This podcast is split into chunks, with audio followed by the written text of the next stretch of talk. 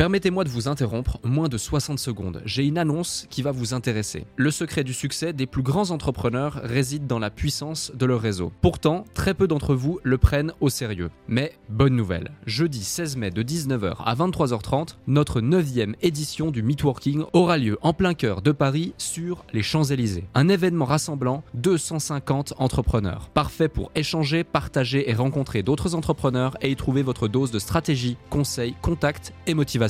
Au programme, des conférences centrées sur les piliers de votre activité, vente, stratégie et état d'esprit, un cadre prestigieux, des intervenants experts de leur domaine à votre disposition pour répondre à toutes vos questions et un apéro dînatoire pour les plus gourmands. Ce n'est pas juste un événement, c'est une chance de propulser votre activité avec des conseils éprouvés et un réseau de qualité. Attention, il reste moins de 50 places. Je vous invite donc à réserver votre place maintenant avant qu'il ne soit trop tard en consultant notre site podcastledéclic.fr ou en cliquant sur le lien dans notre bio Instagram. Merci de votre confiance, hâte de vous y voir et maintenant, place à notre épisode du jour. On a cette passion de la relation humaine, cette passion de rencontrer des personnes nouvelles tous les jours et cette passion également de solutionner des problématiques et d'accompagner des gens dans leur vie, tout simplement, de les aider à se développer et à améliorer leur vie. Moi, je dis toujours qu'il faut faire les choses bien et il faut trouver un juste milieu entre optimiser sa situation et dormir tranquille. Au quotidien, j'ai l'opportunité de rencontrer des entrepreneurs et personnalités. Leur point en commun, le succès s'est manifesté dans leur vie. Cela m'a confirmé que la réussite tient parfois à une seule décision. Je suis Alec Henry et l'objectif de ce podcast est de vous inspirer et vous offrir à votre tour le déclic qui fera toute la différence. Ok, bienvenue dans ce nouvel épisode du podcast Le Déclic. Aujourd'hui, eh bien, j'ai le plaisir d'avoir Simon d'Aragon avec nous, docteur en droit fiscal. Simon, merci de m'accorder un petit peu de ton temps. Comment tu vas? Bonjour Alec, merci beaucoup pour, euh, pour ton invitation. Écoute, je vais très bien. Toi aussi, ça va? Eh ben écoute, en pleine forme, en pleine forme. Merci euh, en tout cas d'être ici avec nous, de partager. On va évoquer beaucoup euh, de choses. En plus, il y a quelque chose que j'adore avec toi, c'est que et, quand j'ai découvert ça, notamment encore récemment sur scène, sur une scène qu'on a pu partager ensemble, tu arrives à rendre un sujet qui parfois est un peu redondant, rébarbatif ou autre, extrêmement intéressant, qui est la fiscalité. Euh, et du coup, on va pouvoir en parler un petit peu ensemble. Mais avant ça, est-ce que tu peux te présenter pour celles et ceux qui ne te connaissent pas encore? Oui, pas de problème. Alors, en quelques, mots, euh, en essayant de ne pas être trop long, euh, je suis docteur en droit fiscal, tu l'as dit en introduction. j'ai pas mal de j'ai pas mal de casquettes puisque j'ai une première casquette qui est évidemment que j'ai un cabinet qui s'appelle Daragon Conseil que j'ai fondé il y a quelques années euh, on accompagne euh, tout type de, profils. Alors, euh, sans rentrer dans le détail, mais pour te donner quatre catégories principales, évidemment, tous les particuliers qui en ont besoin, tous les chefs d'entreprise qui en ont besoin. On a une grosse catégorie sportive de haut niveau également. Et puis, bah, toute cette nouvelle génération, finalement, de, nouveaux chefs d'entreprise, influenceurs, youtubeurs, stars de la télé-réalité, bref, toutes ces nouvelles catégories de chefs d'entreprise qui, bah, finalement accumulent pas mal d'argent en quelques semaines ou en quelques mois, qui savent pas trop comment l'utiliser euh, et qui ont besoin bah, d'accompagnement sur ces sujets, euh, comment se structurer, comment optimiser leur situation euh, sur un domaine qui est passionnant, qui est la fiscalité, mais de toute façon, ça, on va, on va y revenir. Donc ça, c'est la première casquette, tu vois. Et après, la, deuxième, deuxième casquette que j'ai, la deuxième casquette principale, c'est que je suis professeur à l'université. Donc, pour être précis, je suis maître de conférence à l'université et je dirige le master de droit fiscal de Lille euh, donc ça, c'est le volet purement transmission. Voilà, c'est une passion d'être euh, au contact des, étudiants et des jeunes euh, au quotidien. Et puis, bah, à côté de ça, voilà, plusieurs projets entrepreneuriaux. Je n'en parle pas forcément en détail, mais voilà, je suis associé dans pas mal de, business, on va dire, et voilà, un passionné de l'entrepreneuriat, tout comme toi d'ailleurs. Eh bien, écoute, on a hâte d'échanger, on a hâte de découvrir davantage. Tu sais, dans le podcast Le Déclic, le but justement, c'est d'identifier euh, quelques-uns des déclics que l'entrepreneur ou la personne que l'on a avec nous euh, a eu euh, dans sa vie, dans sa carrière et qui a fait qu'elle en est là où elle en est aujourd'hui. quel a été le déclic ou l'élément qui a fait que tu t'es, tu as voulu te lancer dans ce monde, dans ce domaine qui est la fiscalité? Alors, il y, a plusieurs, euh, euh, déclics, mais le, principal, euh, tu sais, quand je faisais mes études de droit, j'avais deux matières qui m'intéressaient particulièrement, c'était le droit pénal et le droit fiscal. Et à un moment donné, le droit pénal, alors c'était très sympa, je faisais des concours de plaidoirie, j'aimais beaucoup m'exprimer à, l'oral, écrire des discours, toutes ces choses-là. C'est d'ailleurs des, choses que je retrouve aujourd'hui dans, dans certaines activités que, que, je peux avoir, notamment avec, avec certains responsables politiques que j'aide un petit peu sur la partie fiscale, notamment au moment de la loi de finances. Et donc, j'étais, un peu confronté entre ces, tiraillé un petit peu entre ces deux matières, le droit pénal et le droit fiscal. Et puis, à un moment donné, je me suis posé et je me suis dit, OK, quel, quel type de client tu vas avoir plus tard? Euh, ben, Après réflexion, et tu vois, tu vois tout de suite où je vais en venir, euh, comment te dire ça avec, avec les bons mots Quand tu fais du droit pénal, ben, tu vas plutôt voir tes, clients en prison. C'est très cliché, mais c'est la réalité, hein, puisque tu défends des, euh, des potentiels criminels, évidemment présumés innocents.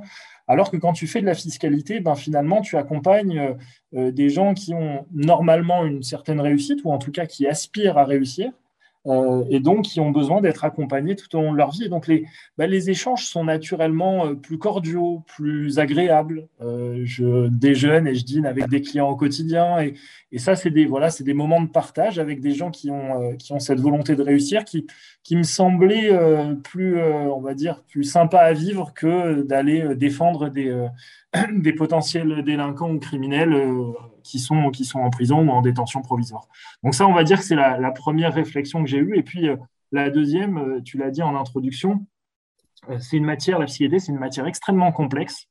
Et à un moment donné, je me suis dit, bon, ben, le but du jeu, ça va être de rendre simple quelque chose de très complexe, ça va être de comprendre quelque chose que personne ne comprend pour être en mesure de le transmettre de la manière la plus vulgarisée, la plus démocratisée possible. Et donc, c'est le, bah, le but que j'ai hein, aujourd'hui, c'est le but de ma vie d'une certaine manière, c'est de euh, transmettre, c'est d'expliquer une matière réputée complexe pour qu'elle soit accessible à tous. Hmm.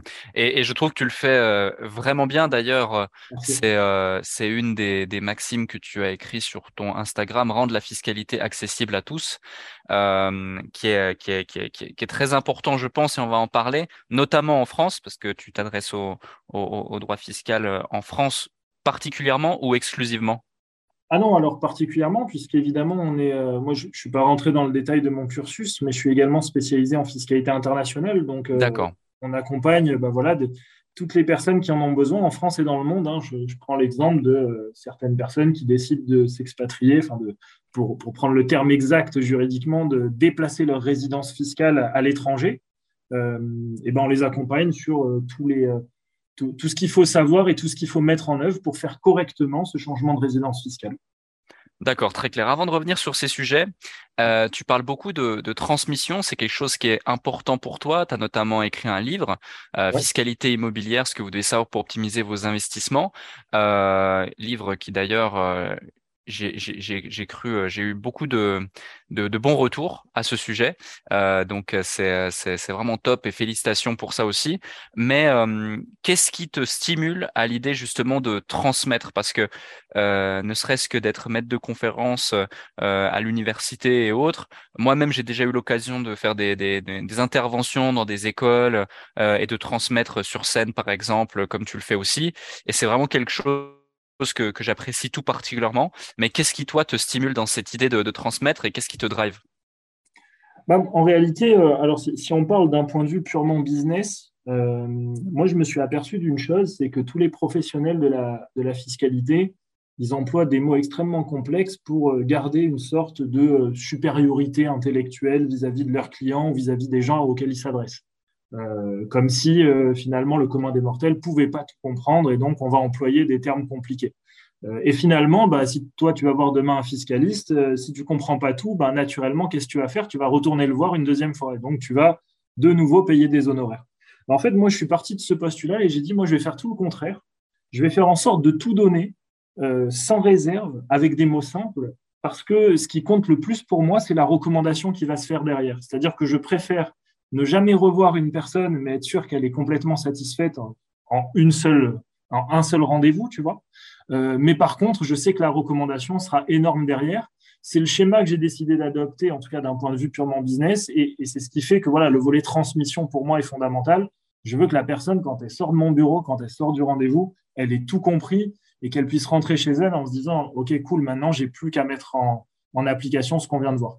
Donc ça, c'est pour le côté, on va dire, purement business. Et après, pour le côté euh, euh, transmission pure, bah, évidemment, la, relation humaine hein, que, que tu connais. Et je pense que c'est aussi pour ça que toi et moi, on a, on a accroché quand on s'est, euh, rencontrés il n'y a, pas, y a pas si longtemps dans un, dans un, dans un séminaire.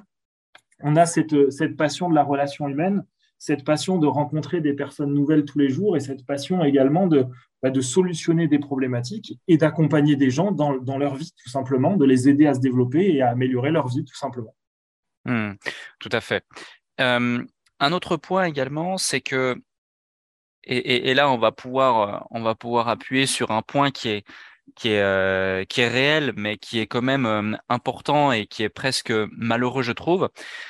J'ai eu l'occasion en 2000, euh, depuis 2017 d'accompagner des dizaines, des centaines, puis des milliers euh, d'aspirants entrepreneurs à démarrer leur activité, que ce soit en ligne, hors ligne, ou des personnes qui avaient déjà une activité, mais euh, qui ou, alors qui, qui la démarraient de toutes pièces.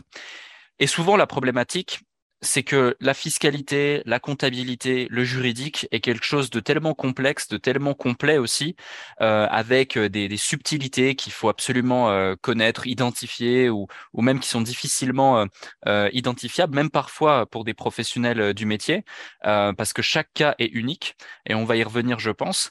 Bah souvent, je me suis retrouvé avec des entrepreneurs qui, du coup, développaient leur business la première année, soit ensuite, bah, ils étaient dans une difficulté à devoir assumer leurs responsabilités euh, liées à la fiscalité, liées à la comptabilité, etc. Ou soit ils se retrouvaient avec de vraiment euh, très mauvaises surprises parce qu'ils avaient gagné beaucoup d'argent, euh, mais, mais, mais, mais, mais, finalement, ils ne s'étaient pas déclarés comme il le fallait, ou ils n'avaient pas créé la bonne structure juridique, ou ils n'en avaient quasiment pas créé du tout.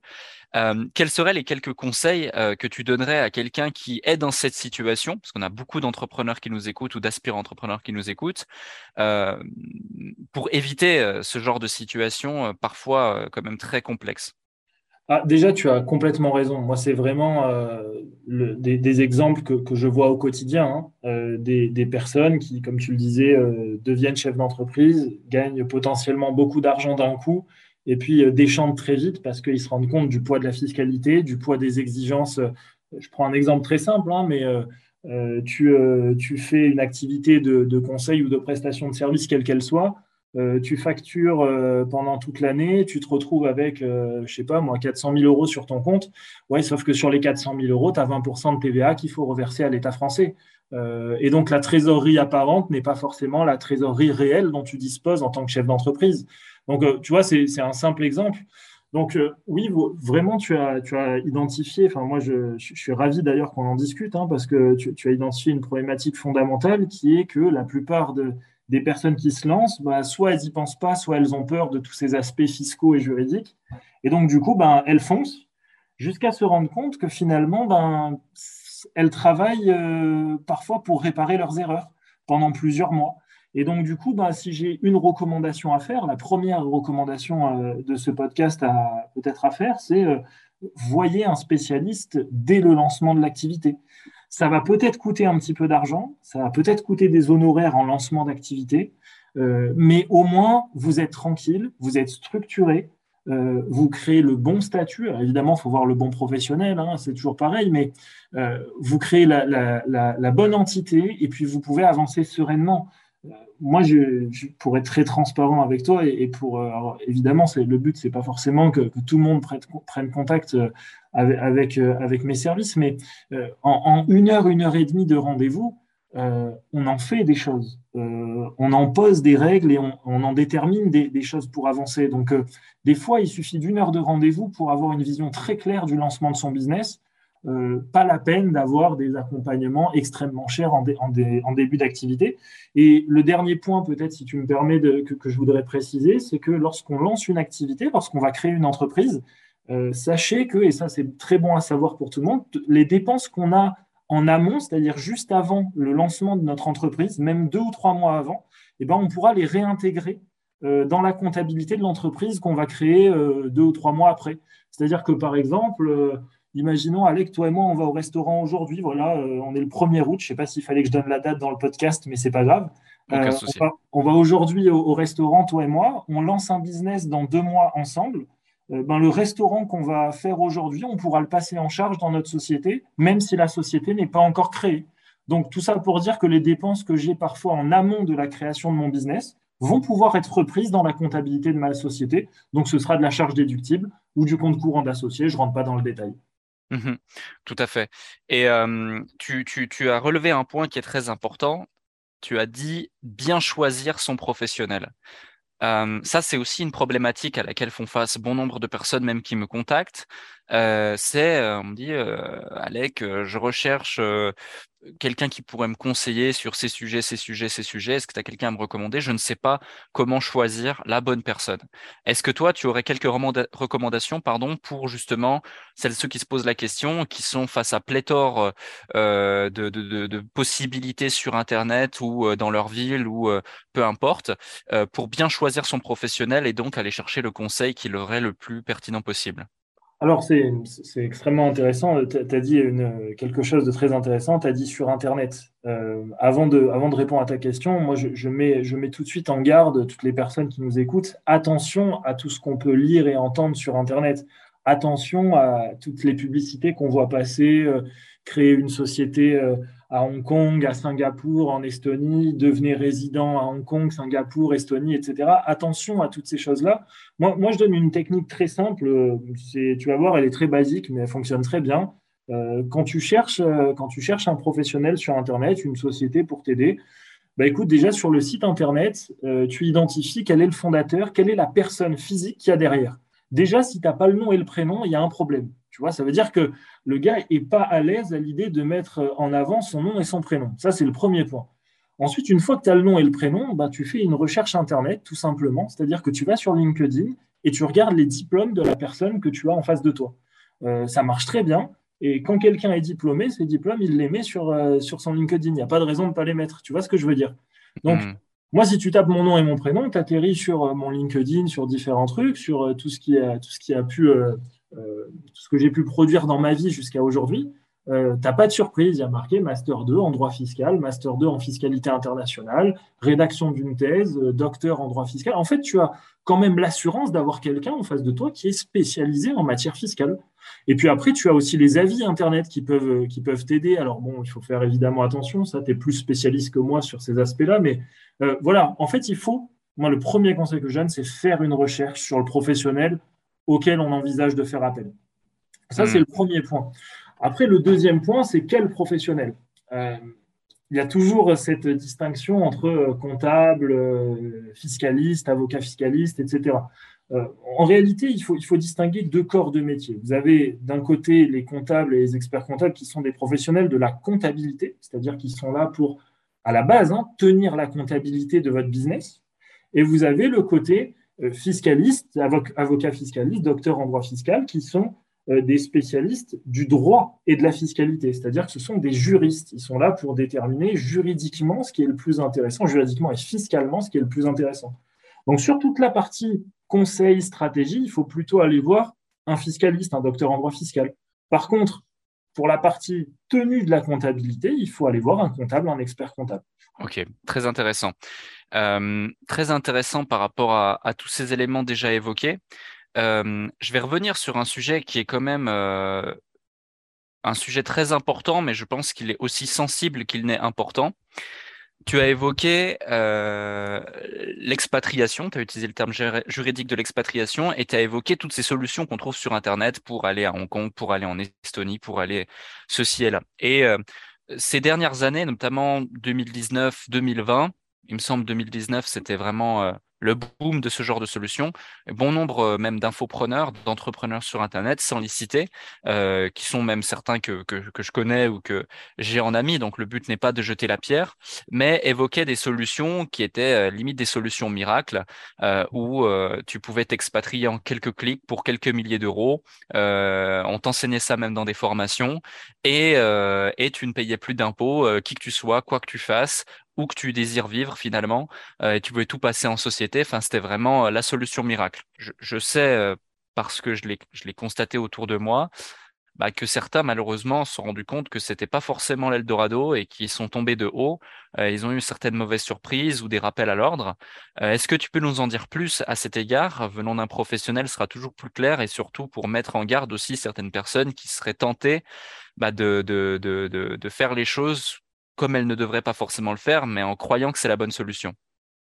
alors, avec, plaisir. Il y a plusieurs choses. D'abord, la, première chose, comme tu l'as dit, c'est attention à, ces, vendeurs de rêves, comme, on les appelle souvent. Sur Internet, on vous dit, je vais vous créer votre carte de résident à Hong Kong, à Singapour, etc. Donc déjà, première chose, hein, on l'a dit tout à l'heure, c'est j'examine l'identité du professionnel qu'il y a derrière.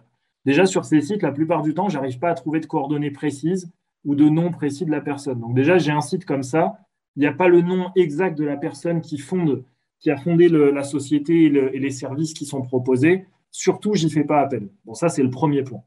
Alors après, le, deuxième point, c'est là, on va rentrer un petit peu plus dans le, dans le technique, mais, mais je pense que, et, ce sera l'occasion pour, pour moi d'illustrer ce que je disais tout à l'heure sur le fait qu'il faut expliquer avec des mots simples, ce qui parfois est compliqué. Euh, il faut bien dissocier euh, être résident d'un État et être résident fiscal d'un État. Ça, c'est vraiment une distinction fondamentale. C'est-à-dire que je prends l'exemple de Dubaï. Euh, moi, j'ai plein de, clients qui sont venus me voir au début, qui m'ont dit, bah voilà, je suis résident fiscal à Dubaï. Euh, moi, je leur dis, ah bon, mais tu, vis là-bas, euh, tu, fais ton business là-bas, c'est quoi un petit peu ta situation? Et ils me disaient, non, non, moi, je vis à Paris, je suis à Paris, mais, mais j'ai ma société à Dubaï, comme ça, je ne paye pas d'impôts. Et, euh, et j'ai, euh, regarde, j'ai ma carte de résident. Et donc moi, je regardais euh, la carte de résident et je lui disais, OK, cette carte a été délivrée parce que tu as passé une nuit tous les six mois. Et il me disait, oui, oui, c'est exactement ça. Mais depuis quand être résident d'un État, c'est être résident fiscal d'un État? Et, c'est là, que, là que ces personnes se sont fait un peu avoir. C'est que avoir une carte de résident, ça ne signifie absolument pas être résident fiscal d'un État. Euh, la résidence fiscale, il y a une définition très précise, juridique, qui apparaît dans toutes les conventions fiscales. Euh, et d'ailleurs, pour chaque pays, euh, il peut y avoir une définition différente. C'est pour ça que, comme tu le disais tout à l'heure, chaque cas est particulier. moi, par exemple, quelqu'un qui est marié avec deux enfants qui me dit je vais changer ma résidence fiscale et je vais créer ma boîte à Dubaï, bah, la première chose que je lui dis, je, vais le dire en plaisantant évidemment, mais je lui dis bah, tu prends ta femme et tes enfants et tu pars avec eux. C'est la première chose à faire avant de créer ta société là-bas.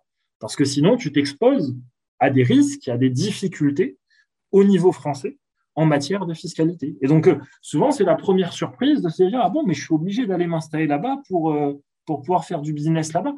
Non, pas obligé, mais dans la plupart des cas, oui, c'est préférable et c'est quasi obligatoire.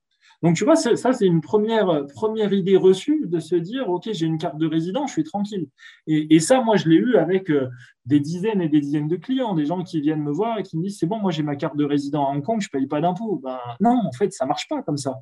Parce que la résidence fiscale est restée en France. Le, type vit en France, quoi, concrètement. Donc, hmm. voilà, il faut, être très prudent vis-à-vis de ces idées reçues et surtout, et tu le disais tout à l'heure, il faut faire une étude en fonction de son cas particulier. Euh, il faut faire une étude au cas par cas. Et le, dernier point, euh, je, terminerai pas là, par là parce que je ne veux pas être trop long sur, sur mes réponses. Le dernier point fondamental, euh, c'est que demain, tu t'expatries à l'étranger, tu vas vivre à l'étranger, tu crées ta boîte à l'étranger et tu y vis. tu as envie d'investir dans l'immobilier, par exemple, en France, bah, tu vas avoir une banque, elle te prêtera zéro. Elle ne te prêtera pas d'argent. Alors, la vraie question à se poser, c'est est-ce que la fiscalité qui va peser sur mes épaules en France, euh, certes, je vais la faire sauter en allant m'installer à l'étranger. Mais est-ce qu'elle euh, ne vaut pas la peine d'être payée pour pouvoir utiliser l'effet de levier que j'ai notamment avec les banques françaises qui me permettent d'investir, par exemple, dans l'immobilier en France? Donc, tu vois, ça, dépend, des, ça dépend des, projets, ça dépend des personnalités. Moi, quelqu'un qui me dit, bah, mon rêve, c'est d'acheter une maison en France et de faire construire ma maison en France ou d'acheter des appartements en France, ben, je lui conseillerais pas de, s'expatrier parce qu'il tire un trait sur son effet de levier bancaire qu'il pourrait avoir en France et qu'il n'aura pas en vivant à l'étranger.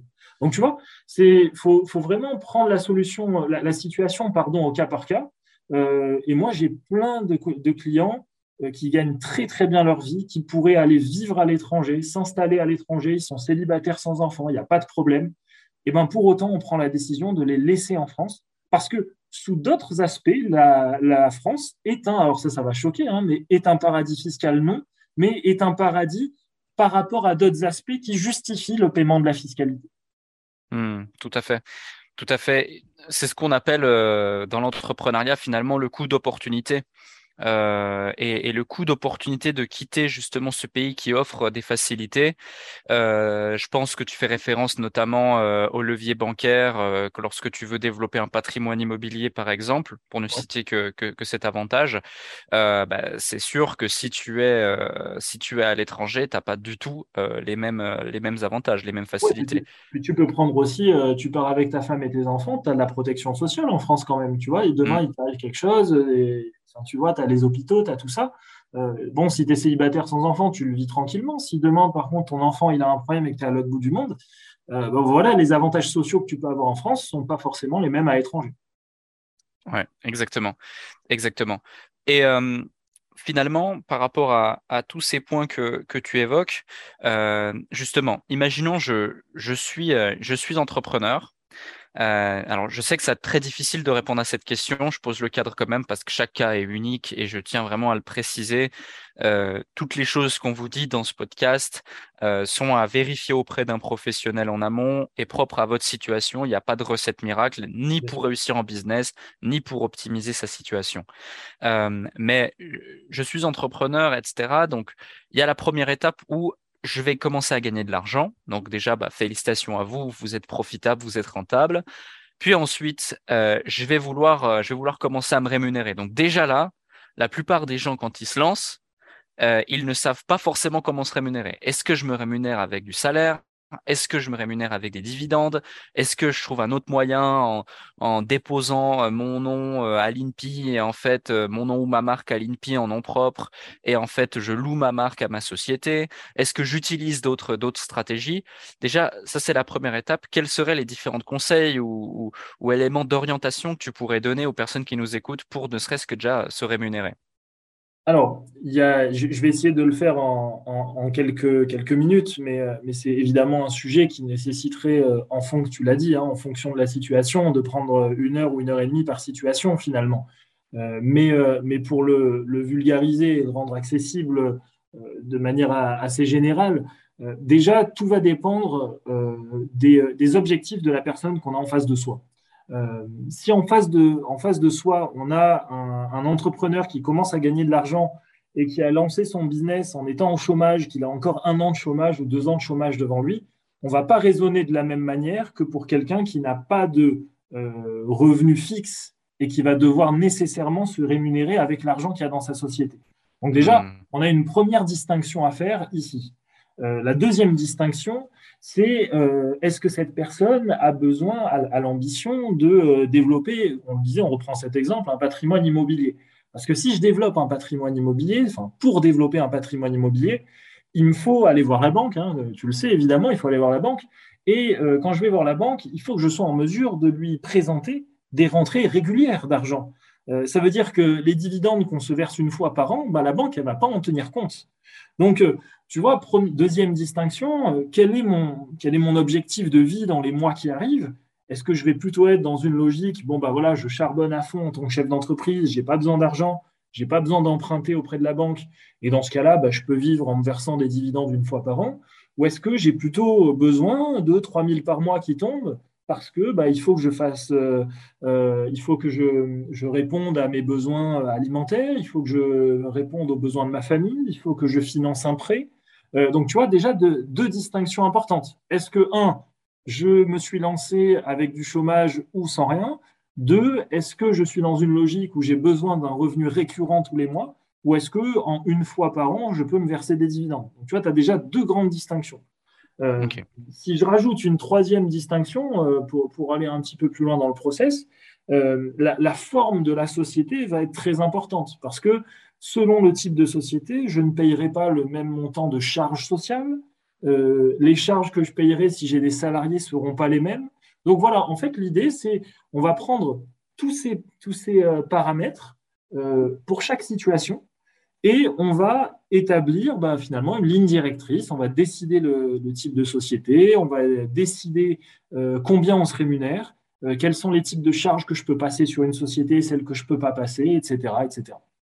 Mmh, exactement. Et moi-même connaissant, euh, connaissant ces sujets, euh, j'insiste sur le fait que tu as vraiment synthétisé l'information, vulgarisé l'information et que c'est propre à chaque situation, encore une fois. on, on, retourne dans ce schéma de l'entrepreneur. Donc maintenant, il, gagne, il gagne euh, sa vie grâce à ça. Il a trouvé le bon schéma pour pouvoir se rémunérer et être plus serein pour développer son activité. Et là, du coup, on fait face euh, en ce moment à, à, quelque chose de euh, qui devient presque une mode, c'est le fait de travailler en remote euh, avec des prestataires euh, externes parfois à travers à travers le monde entier, ou alors avoir ses collaborateurs mais qui travaillent directement depuis chez soi. aussi l'explosion de, des auto-entrepreneurs ou des personnes qui se lancent à leur compte pour travailler avec d'autres entreprises. Ici, est-ce qu'il y a quelques mises en garde à, avoir, à connaître pour justement avoir ses premiers collaborateurs ou euh, euh, prendre des prestataires ou euh, la typologie de contrat qu'il faudrait qu'il faudrait avoir, les choses, les bonnes pratiques ou les mauvaises pratiques que tu peux voir couramment auprès d'entrepreneurs à un stade intermédiaire. Alors, je, vais, je vais essayer de prendre deux problématiques qui me viennent naturellement. et, si tu en as d'autres sur lesquelles tu, tu, veux que je déroule, tu, tu me le demanderas. Mais moi, les deux qui me viennent naturellement, quand, déjà quand on fait appel à des prestataires qui ne sont pas forcément en France, euh, c'est les problématiques de TVA. La TVA, c'est une matière extrêmement complexe. Euh, et là, pour le coup, encore plus que tout à l'heure, chaque situation doit être analysée. Euh, et donc, bah, il ne faut pas se louper. je fais appel à un prestataire qui est dans l'Union européenne ou en dehors de l'Union européenne. Bah, ce ne sera, pas pareil en matière de TVA, sur la facturation, sur toutes ces choses-là. Et si je me loupe sur la facturation en matière de TVA, bah, le jour où j'ai un contrôle de TVA, ça peut, ça peut piquer assez rapidement. Donc, moi, la, le premier, la première recommandation, peut-être, c'est euh, euh, si vous avez la possibilité d'avoir des prestataires en France, euh, prenez-les en France parce que juridiquement et fiscalement, ça simplifiera les choses. Alors après, évidemment, s'il y a la nécessité dans votre business de prendre des, prestataires étrangers, bon, bah, dans ce cas-là, au moment où vous les prenez, tout de suite, on appelle un fiscaliste, un professionnel compétent, et on vérifie les problématiques de TVA, on fait, on fait les choses correctement. Donc ça, je dirais c'est le, premier, euh, le premier sujet, c'est la TVA. Et le, deuxième sujet euh, que tu évoqué, notamment les, auto-entrepreneurs, bon, ça, ça il, faut, il faut se le dire, hein, c'est un statut qui a été créé qui est quand même euh, une, immense réussite parce que ça permet bah, de faire travailler des prestataires sans payer de, charges importantes sur les sommes qu'on leur verse, hein, c'est de la facturation. Donc ça, c'est quand même extrêmement intéressant. Alors par contre, attention, quand j'ai un prestataire que je fais travailler tous les mois euh, et qu'il a que moi comme, euh, entre guillemets euh, employeur et que c'est toujours les mêmes sommes, toujours les mêmes activités, bah, finalement, ça peut être requalifié en salariat déguisé. Et s'il y a du salariat déguisé, bah, ça veut dire que c'est l'équivalent d'un CDI, par exemple, ou d'un CDD. Et donc, bah, si demain j'ai un, contrôle, un contrôle administratif sur le sujet, bah, je devrais payer toutes les charges qui, que j'aurais dû payer pour un salarié. Et euh, si demain euh, bah, ça se passe mal avec ce prestataire, avec cet auto-entrepreneur et qui souhaite euh, me poursuivre en justice, eh ben, je me retrouve dans une situation où c'est une relation employeur-employé qui peut exister. Donc voilà, il faut être prudent. Faire travailler des prestataires auto-entrepreneurs, c'est évidemment la solution de facilité. C'est voilà, une bonne chose, mais attention quand même à ne pas abuser de ça juste pour esquiver les charges à payer. Mmh. Exactement, et, tu l'as évoqué justement. Alors le, premier point, c'est un point euh, euh, que, je connaissais, mais dont je ne suis pas du tout spécialiste, donc euh, je me serais abstenu de tout commentaire, et tu as bien fait de le spécifier. Par contre, le deuxième point, c'est vraiment un point qui est très courant et dont il faut faire très attention. Donc tu as vraiment bien fait de le, souligner et, et j'appuie son importance. autre aspect, donc là, l'entrepreneur il continue à développer son activité, il a ses différents prestataires, ça se passe bien. Puis au bout d'un moment, du coup, euh, vu qu'il fait plus de chiffre d'affaires, il fait peut-être, euh, je l'espère pour lui, plus de marge, il va se dire, ah tiens, je vais commencer à investir. Et là, il a entendu parler, ou alors il a un fantasme de l'entrepreneur qui se développe, de se dire, ah tiens, je vais créer une holding, puis je vais créer d'autres sociétés en dessous, puis je vais faire ci, puis je vais faire ça. Et souvent, des fois, je vois, je vois ça, c'est certains entrepreneurs voient vraiment ça comme une sorte de d'accomplissement de, fantasme, dire oui, moi j'ai une holding, euh, et ils créent plein de boîtes, ils créent plein de trucs, ils avancent, ils mettent un peu la charrue avant les bœufs, puis au final on se rend compte que ça ne fait pas de chiffre d'affaires ou, euh, ou, euh, ou, ça allait un peu trop vite. Concrètement, c'est quand le bon moment pour mettre en place ce type de stratégie? Euh, C'est quand le bon moment pour se dire, OK, là, ça vaut le coup de créer une holding euh, et, euh, et, qui ait un réel intérêt Parce que le but, c'est de faire les choses euh, correctement, certes, mais aussi de manière stratégique. Et je sais que tu as cette approche aussi stratégique avec chaque personne que tu accompagnes et je trouve ça vraiment très important. Donc, donc, je me permets de te poser la question.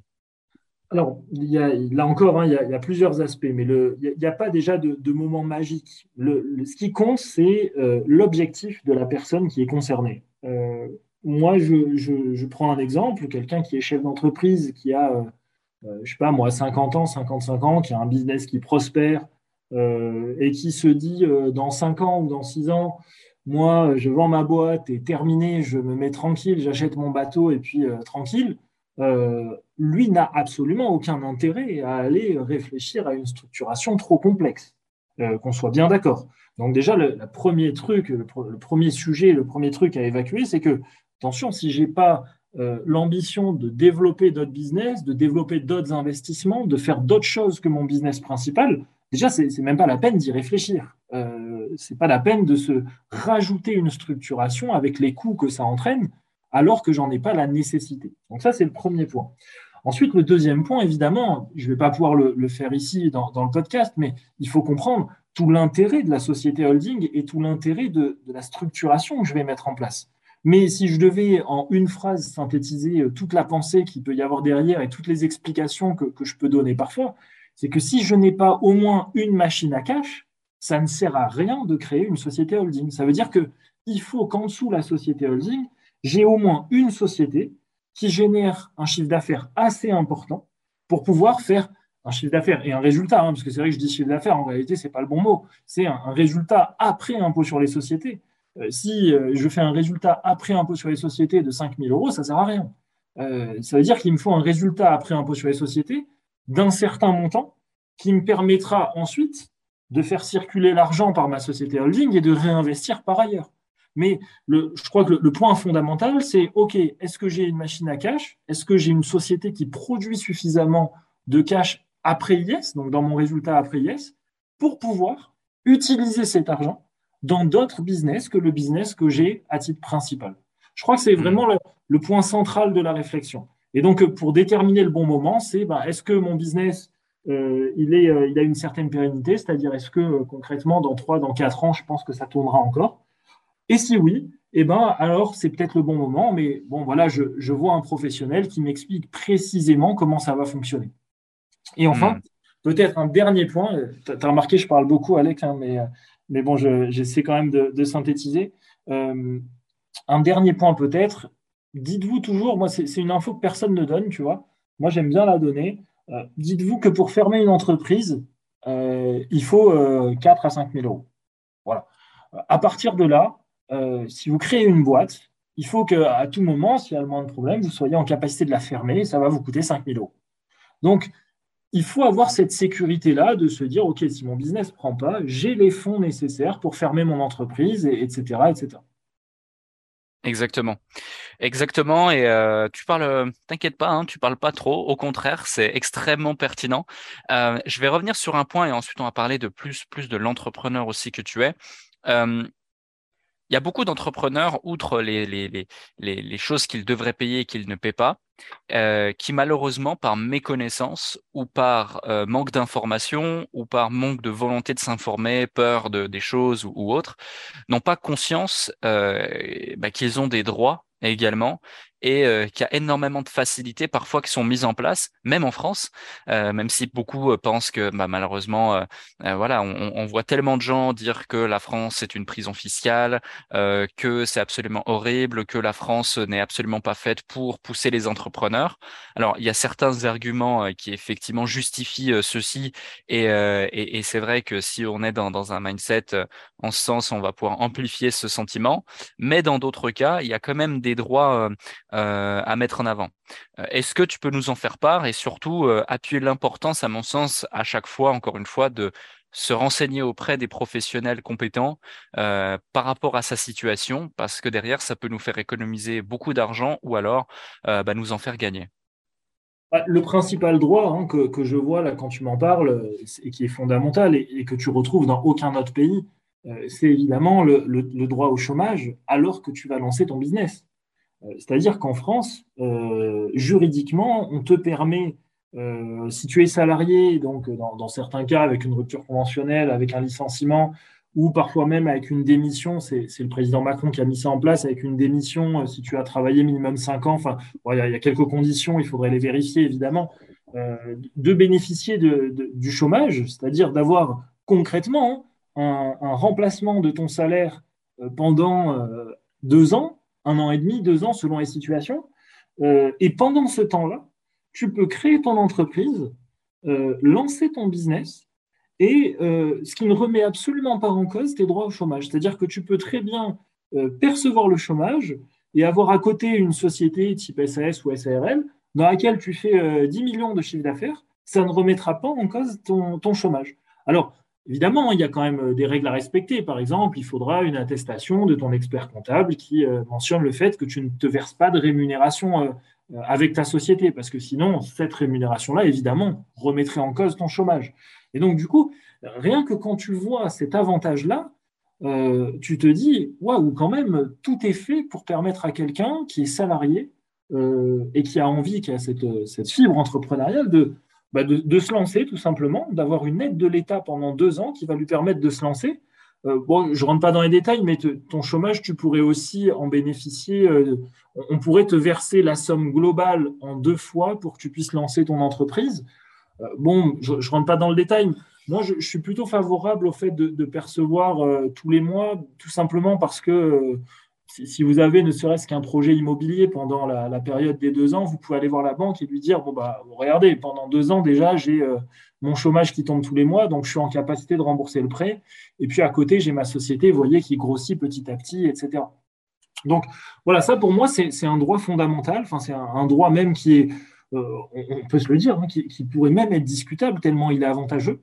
Euh, et, qui me semble fondamental à préciser. Et, juste pour rebondir en quelques mots sur ce que tu disais, euh, oui, la, France, euh, on a été d'ailleurs, on n'a pas été élu, mais on a été désigné comme les champions du monde de la fiscalité. C'est vrai que les, impôts sont extrêmement élevés.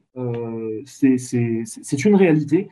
Après, moi, tu, sais, je, suis toujours, j'essaie toujours d'être objectif et pragmatique. Quand on voit tous les droits euh, dont on dispose, tous les services publics auxquels on a accès euh, en France, je dis toujours, attention, euh, ne, nous méprenons pas non plus. Quand, quand, tu vois que tu mets ton enfant à l'école et que ça te coûte rien jusqu'à l'université et qu'à l'université, ça te coûte 400 ou 500 euros par an pour inscrire ton enfant, alors que tu as des études qui ont été faites comme quoi ça coûte entre 15 et 20 000 euros par enfant à l'État, euh, si tu veux, tu te dis, euh, bon, ok, est-ce que je préférerais euh, ne pas payer mes impôts, mais devoir m'endetter à hauteur de 15 000 par an par enfant pour qu'il puisse faire ses études? Bon, tu, tu, vois, c'est discutable. En tout cas, c'est ce qui se passe aux États-Unis. Tu vois, moi, j'ai de la famille qui est aux États-Unis. Et ben, ceux qui ont fait des études, ils démarrent dans la vie avec 120 000 ou 130 000 dollars d'endettement. Bon, c'est hmm. une autre manière de voir les choses. Je suis pas sûr qu'en France, on serait prêt à, à payer l'éducation de nos enfants de manière aussi importante. Ouais, je, je, suis tout à fait d'accord avec toi et c'est vrai que faut aussi voir le bon côté des choses. Euh, donc ça dépend vraiment à chaque fois de la situation de, de chacun. Euh, merci déjà pour tous les éléments que tu as partagés ici. On peut constater deux choses. La première, tu maîtrises ton sujet. La seconde, tu, tu es passionné par ce sujet. Et je comprends, voilà, je comprends vraiment cette volonté de, de transmission parce que aussi tu es quelqu'un de, de, de, très sympa et de très connecté à l'humain, comme tu l'as comme tu l'as souligné c'est pour ça aussi que j'avais vraiment très envie de t'inviter. Euh, si on sort un petit peu du domaine de la fiscalité, aujourd'hui, c'est aussi une question que j'ai posée à, un avocat euh, euh, qui, est, intervenu dans le podcast. Est-ce que tu te ressens plus aujourd'hui docteur en droit fiscal, fiscaliste, comptable, expert comptable ou entrepreneur à l'heure actuelle? Ah, clairement entrepreneur. Euh, clairement entrepreneur, d'abord parce que mon activité, euh, c'est de l'entrepreneuriat, c'est un business. Euh, qu'on le veuille ou non, alors évidemment, mon business, c'est d'aider d'aider un maximum de personnes. Mais finalement, comme peut-être toi tu le fais, comme beaucoup d'entrepreneurs le font, sur mon domaine de spécialité qui est la fiscalité. Mais c'est vrai qu'avec le temps et, au contact de, au contact, je dois le dire, et, d'ailleurs, je, l'écris en conclusion dans, mon livre, c'est, vraiment au contact de mes clients et de tous ces chefs d'entreprise que je rencontre au quotidien. tu sais, je vois passer tous les types de business, je les ai vus passer, si tu veux. Euh, et c'est hyper enrichissant parce que moi, je travaille sur le côté fiscal, mais tous les jours, je m'enrichis en fait de, toutes ces personnes que je rencontre au quotidien.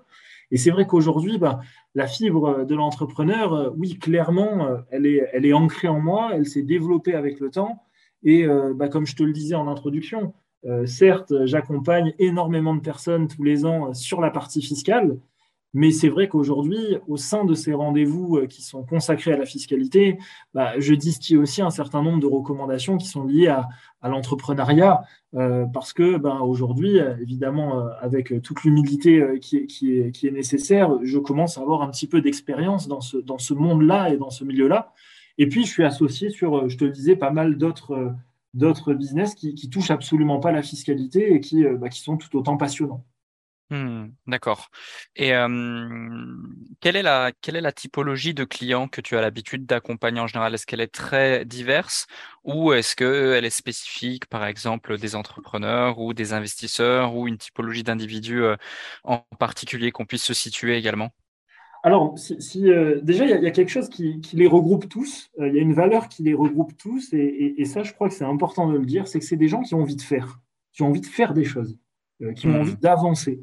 Euh, qui ont envie de réaliser des projets. Et, ça, je crois que c'est le point commun de tous mes clients. Et c'est pour ça que c'est un peu la, boucle qui se ferme par rapport à ce que je te disais au début. C'est pour ça que je prends du plaisir à rencontrer toutes ces personnes, parce que les gens qui viennent me voir, bah, c'est parce qu'ils ont envie de réaliser des choses, de faire des choses.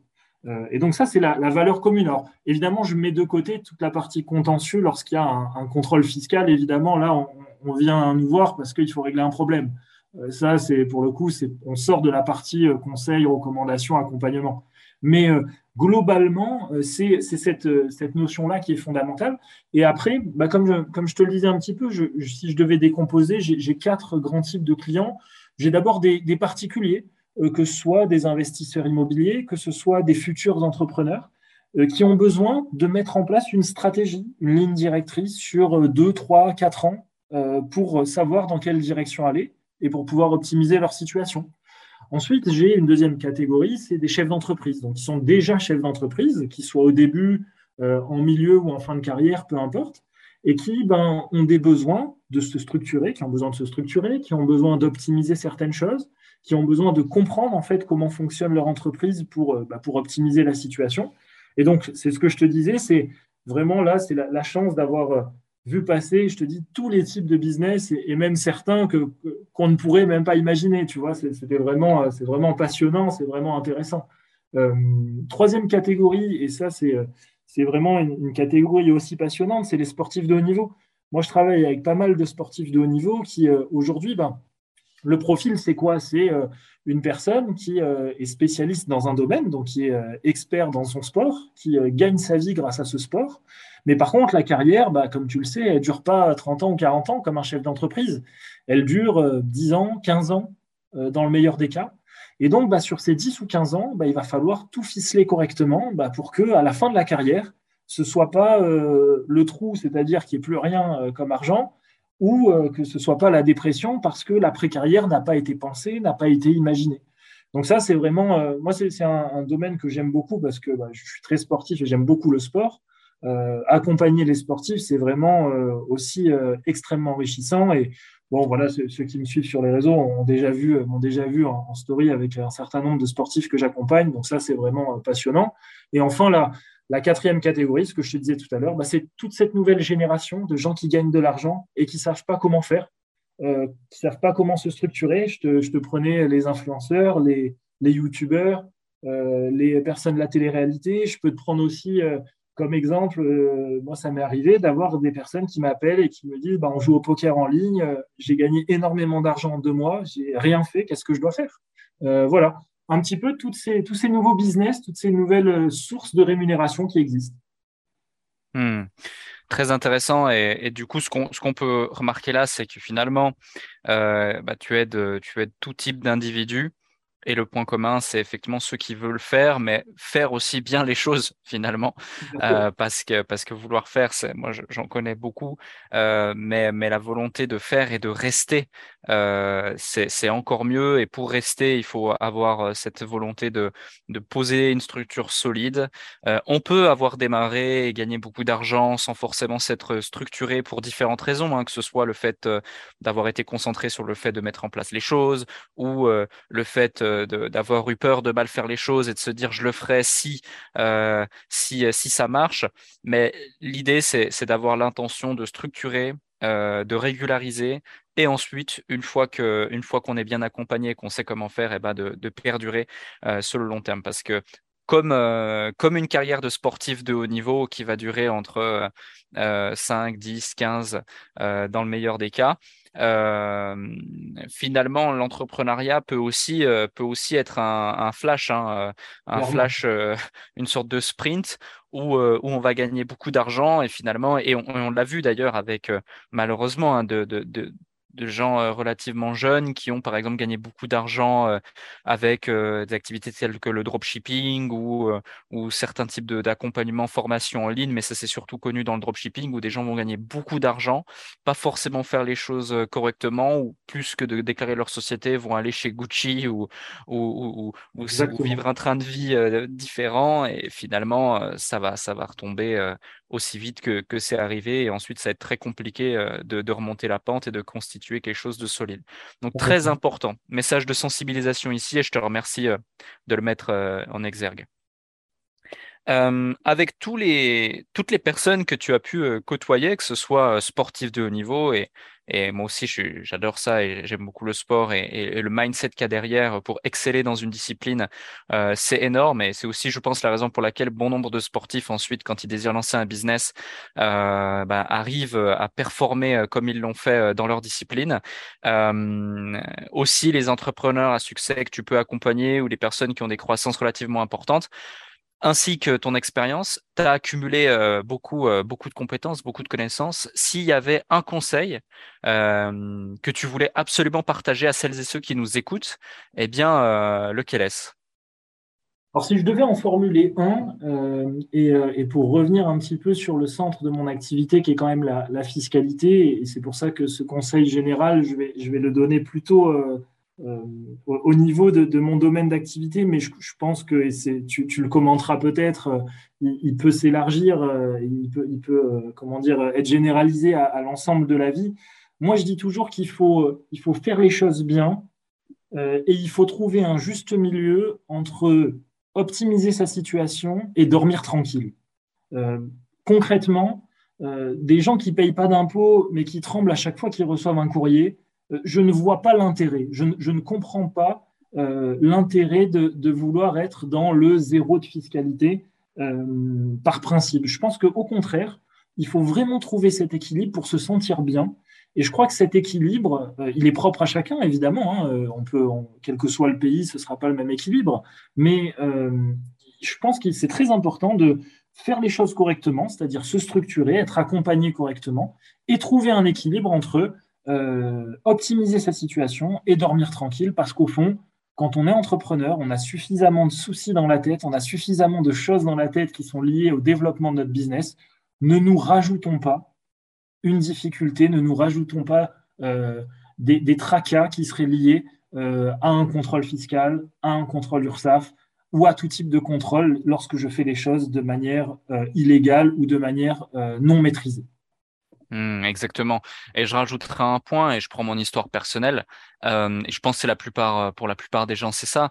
Euh, souvenez-vous pourquoi vous vous êtes lancé dans l'entrepreneuriat? Dans mon cas, c'était pas pour gagner de l'argent ou avoir un train de vie différent ou des choses comme ça. Non, c'était tout simplement pour être libre, euh, pour pouvoir faire euh, ce que je veux, pour être épanoui, pour apprécier justement euh, mon quotidien, être entouré de personnes que, que j'apprécie dans le cadre de mon travail, etc. Et, et du coup, il y a toujours ce fameux biais de cohérence qui, est, qui est vraiment très important pour moi parce que je l'ai vu tellement de fois chez beaucoup de personnes où si effectivement on sait euh, que l'on fait pas forcément les choses correctement et que comme tu l'évoques, tu as cette pression de te dire est-ce que est-ce qu'aujourd'hui quand je ouvrir cette enveloppe, euh, j'aurai une bonne ou une mauvaise nouvelle euh, bah, on n'est pas serein. Et finalement est-ce qu'en étant pas serein, euh, même avec tout l'argent du monde, est-ce qu'on est réellement libre? Personnellement, je, je, ne pense pas. Donc c'est important de, de, de, de, faire les choses correctement et surtout pour durer parce que réussir c'est pas compliqué, c'est pas facile, hein, mais c'est pas des plus compliqués. En revanche, euh, réussir sur le long terme et durer, bah, ça l'aide davantage. Et, euh, et c'est là qu'on voit justement euh, les bons entrepreneurs, les bons gestionnaires, les bons stratèges, les bons experts également. Et c'est souvent ceux qui savent s'entourer. Donc, merci vraiment pour tous ces conseils. C'était vraiment un plaisir. si on a envie si on a envie de, de, de te retrouver et d'avoir encore plus de Simon d'Aragon, où est-ce qu'on peut te retrouver? Oh, bah, très simplement, tu, sais, je suis pas très, moi, je suis pas très à l'aise euh, toujours à l'idée de faire de la, publicité. Mais bon, je vais, donner évidemment bah, mes réseaux sociaux euh, d'Aragon Conseil sur, Instagram. Euh, et puis, bah, vous pouvez me contacter directement sur cette page Instagram et je vous donnerai une adresse mail si jamais vous en avez besoin. Euh, voilà, je suis pas, tu vois, je suis pas très développé euh, sur les sur les différents réseaux, etc. Mais euh, mais, mais je m'y mets et puis je, je, vais suivre tes conseils aussi parce que tu m'en donnes quelques-uns pour pour transmettre encore plus. Eh ben écoute, avec grand plaisir. Merci Simon pour tout ce que tu as partagé. Vraiment, c'était super intéressant. Je pense que ça a aidé bon nombre de personnes qui nous écoutent. D'ailleurs, si vous écoutez ce podcast sur Apple Podcast, n'oubliez pas les cinq étoiles et partagez ce podcast tout autour de vous parce que toute personne, à mon sens, qui est dans l'entrepreneuriat ou se lance dans l'entrepreneuriat doit écouter ce type de conseils. Vraiment, j'insiste. J'ai vu d'innombrables personnes euh, en accompagnement ou en séminaire autour de moi, sur les réseaux, etc., qui malheureusement soit ne disposaient pas des bonnes informations, soit n'étaient pas conseillés, soit faisaient les mauvaises choses pour X ou Y raison. Et euh, c'est vraiment dommage finalement de travailler d'arrache-pied, euh, d'être passionné, d'être motivé et au final, à la fin de l'année, avoir de mauvaises surprises ou même parfois plus qu'à la fin de l'année, euh, après quelques années, quand tu as un contrôle ou quelque chose comme ça. Et puis tu te retrouves à devoir, euh, comme tu disais, hein, travailler pour, euh, pour, bah, pour réparer les pots cassés, comme on dit. Exactement. Et c'est pas forcément agréable. Merci encore. Merci et, à toi, et à bientôt. À bientôt.